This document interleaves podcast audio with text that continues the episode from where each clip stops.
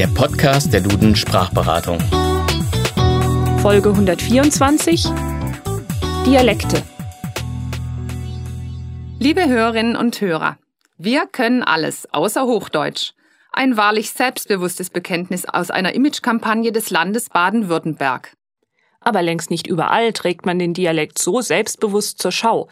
Denn wer Dialekt spricht, gilt häufig als etwas rückständig oder weniger gebildet.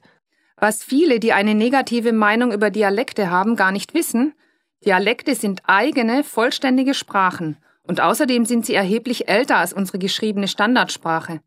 Vielfach sind sie auf die Mundarten der germanischen Stämme zurückzuführen und sie lassen sich dann bis ins späte zweite Jahrhundert zurückverfolgen. In den letzten Jahrzehnten lässt sich aber ein Rückgang der Dialekte beobachten. Und das nicht zuletzt, weil viele dialektsprechende Eltern darauf achten, dass ihre Kinder die Schriftsprache lernen. Müssen wir jetzt also befürchten, dass die Dialekte ganz verschwinden? Ganz so schlimm ist es nicht. Die Forschungen haben zwar gezeigt, dass der echte, unverfälschte Dialekt tatsächlich weniger wird, dafür dringen aber umgekehrt Dialektausdrücke in die Umgangssprache ein. Mit anderen Worten, der Dialekt verwässert ein Stück weit, aber die Regionalsprache, die wird stärker dialektal. Was sich außerdem beobachten lässt, in vielen Gegenden wird in den letzten Jahren der Dialekt wieder stärker gepflegt. Dafür sorgen Mundarttheater, Mundartbücher oder dialektsprechende Kabarettisten und Musiker. Man denke da an die Kölner Band Bab oder an den Mannheimer Bülent Ceylan. Das Hauptargument gegen den Dialekt ist immer, dass er für Nicht-Dialektsprecher unverständlich ist.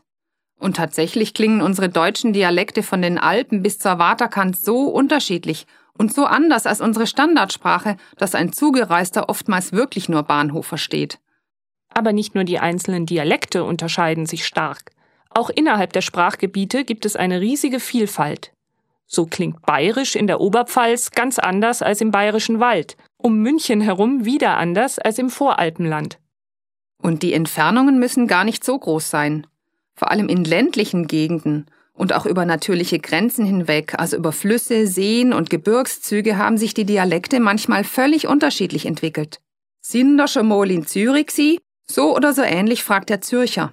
Aber ob ihn auch der Freiburger, der Augsburger und der Stuttgarter verstehen, die ja alle auch einen alemannischen oder schwäbischen Dialekt sprechen, ist nicht sicher. Es ist schwierig, einzelne Dialekte voneinander abzugrenzen.